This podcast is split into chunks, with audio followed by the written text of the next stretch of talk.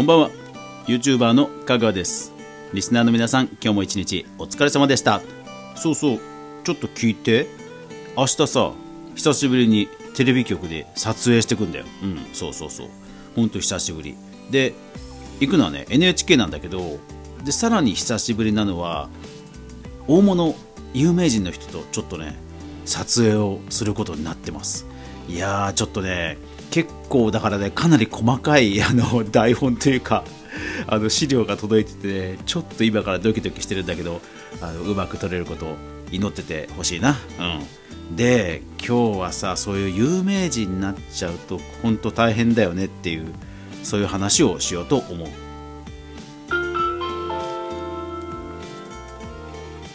かぐわ飯。この番組は YouTuber であるかぐわが YouTube 周りの話題やニュース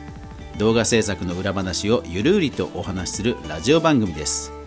全36アプリで月曜から土曜まで毎日配信しています。ぜひお好みのアプリでいいね登録フォローよろしくお願いします。はい。えー、そうなんですよね。ちょっとまだあの詳しくは公言できないんですけどまた久しぶりにね、えー、テレビ出演の話ということで撮影に行ってきますのでまた裏話とかね楽しみに待っていてください。でその有名人の話なんですがまあ YouTuber といえばまあやっぱり自宅突自宅にね、えー、突られると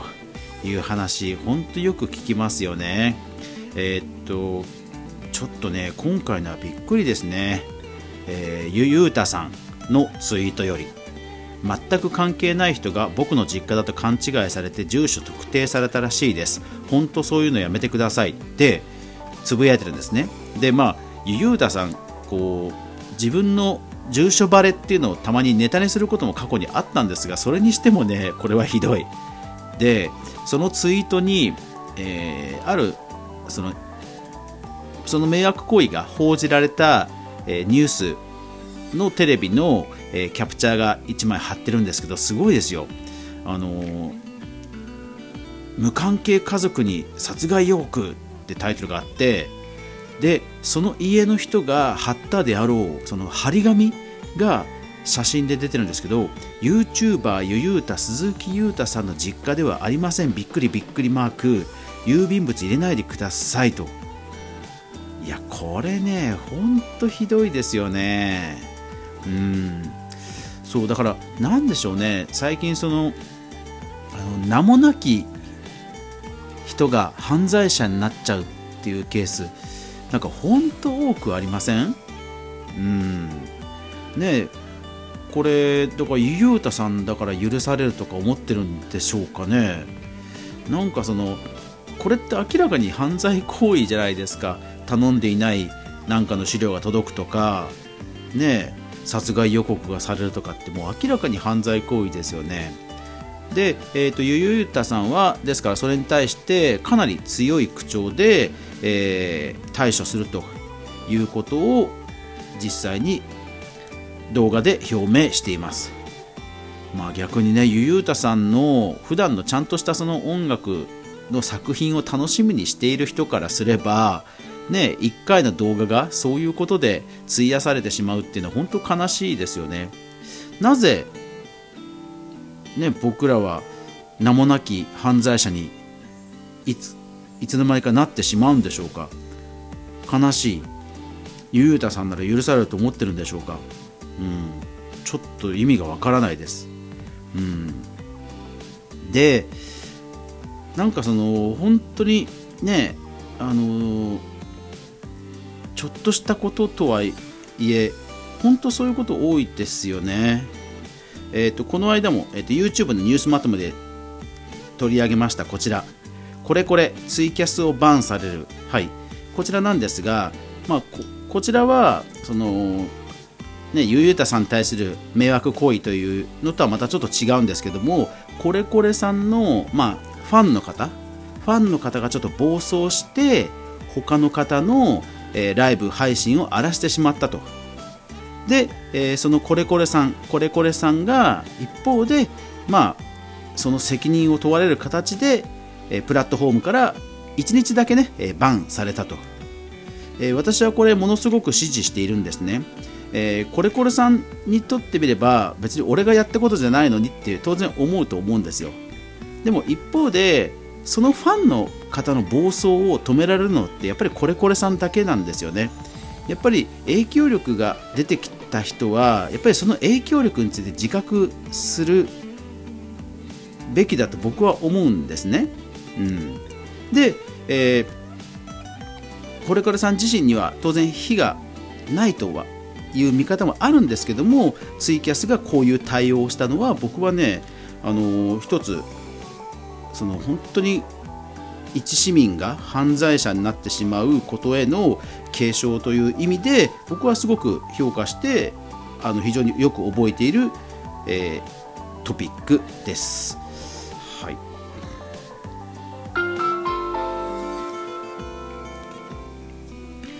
まあ、ですからそのリアリティショーで、えー、誹謗中傷をしてしまって、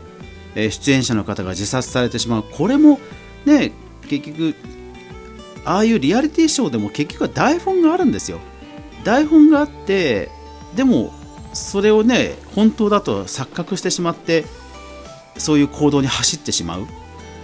ねその誹謗中傷っていうこと自体がそういう結果を生み出すっていうことを想像しえないのかもうそういうことを意図してやったんだったら本当悪質悪質ですけどなんでそこまでしてえー、一般市民が犯罪者に変わってしまうのか？本当ね不思議でしょうがないし、うん、あの怒りを覚えますよね、うん、もう本当ね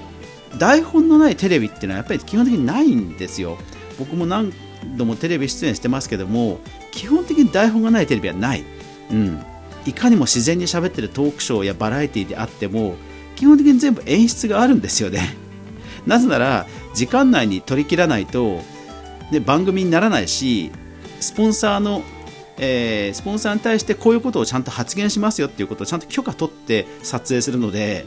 絶対にあるんですねそういうのがでもそういうのを信じきれなくて本当だと思ってそういう犯罪者に変化してしまうわけですよその一般人の人が。ねまあ、もちろんそういう風になってしまう人はもともと予備軍なのかもしれませんけどもそれにしてもなんかね SNS や YouTube が、まあ、これだけ普及するとなんかね一般の人がそうやって表変してしまう悲しい事件が多すぎるなってちょっと思うんですよね。で、えー、っと昨今話題になってたのはこちらですよね。ホリエモン騒動の41餃子に支援1400万円。えー実業家のホリエモンさんが、まあ、お店にね入る入る、えー、ことに端を発したトラブルの餃子店。でそのただその餃子店を堀江さんのファンの方が、えー、誹謗中傷の嵐を投げかけると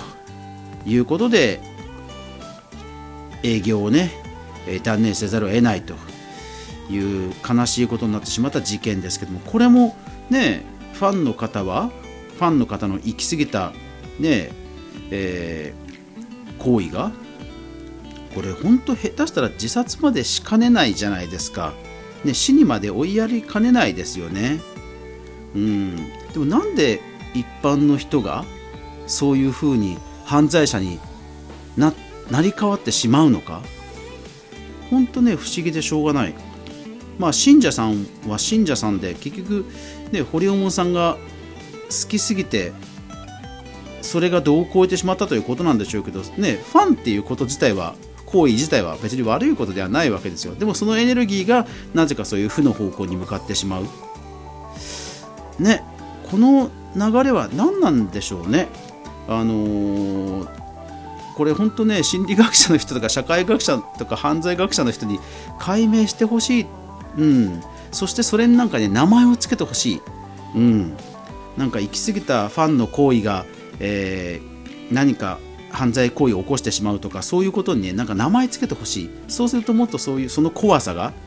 あの認知されると思うんですよね。で世界的にもやっぱりこれ広がってる話なのでなんかねこれもっと解明されてほしい、うん、解明されれば僕らは多分その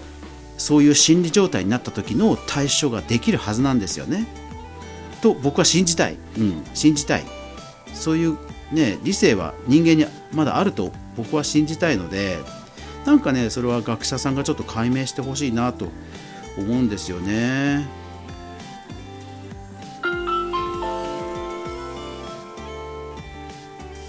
はい、SNS や YouTube という非常にこう身近なメディアで影響力のある人にまつわる話を今日はお伝えしました。なぜそういったごく一般の人がまあ一般の人じゃないのかもしれないんですけどもちろんでそれは分かんないですけどただね名もなき一般人の行き過ぎた行為。なんかねこれに名前つけたいですよね。うん。とにかく僕らは何か知ることから始めないと対処のしようがないのでうん。まだまだねこういうことって絶対続くと思うんですよ。だから一メディアを、ね、僕もそのメディアに関わる人間としてはやっぱり何かこの悲しい連鎖は断ち切りたい、うん、ぜひ皆さんもよかったら知恵を貸してください。もしくはどんどんそういう知恵を Twitter や SNS に出していい使い方をしてね集合値で乗り越えましょうよ。ね。はい。というわけで今日はちょっとあの あまりにもこういう事件が多いので、うん、なんかちょっと固めな話になっちゃいましたけどたまにはいいでしょう。はい。これからもねこういったメディアに関わるものとしてはいろいろ考える事件があれば取り上げていきたいと思います。というわけで今日も最後までご視聴ありがとうございました。やまない雨はない。明日が皆さんにとって良い一日でありますように。そして明日も一緒に動画から未来を考えていこうぜ。おやすみなさい。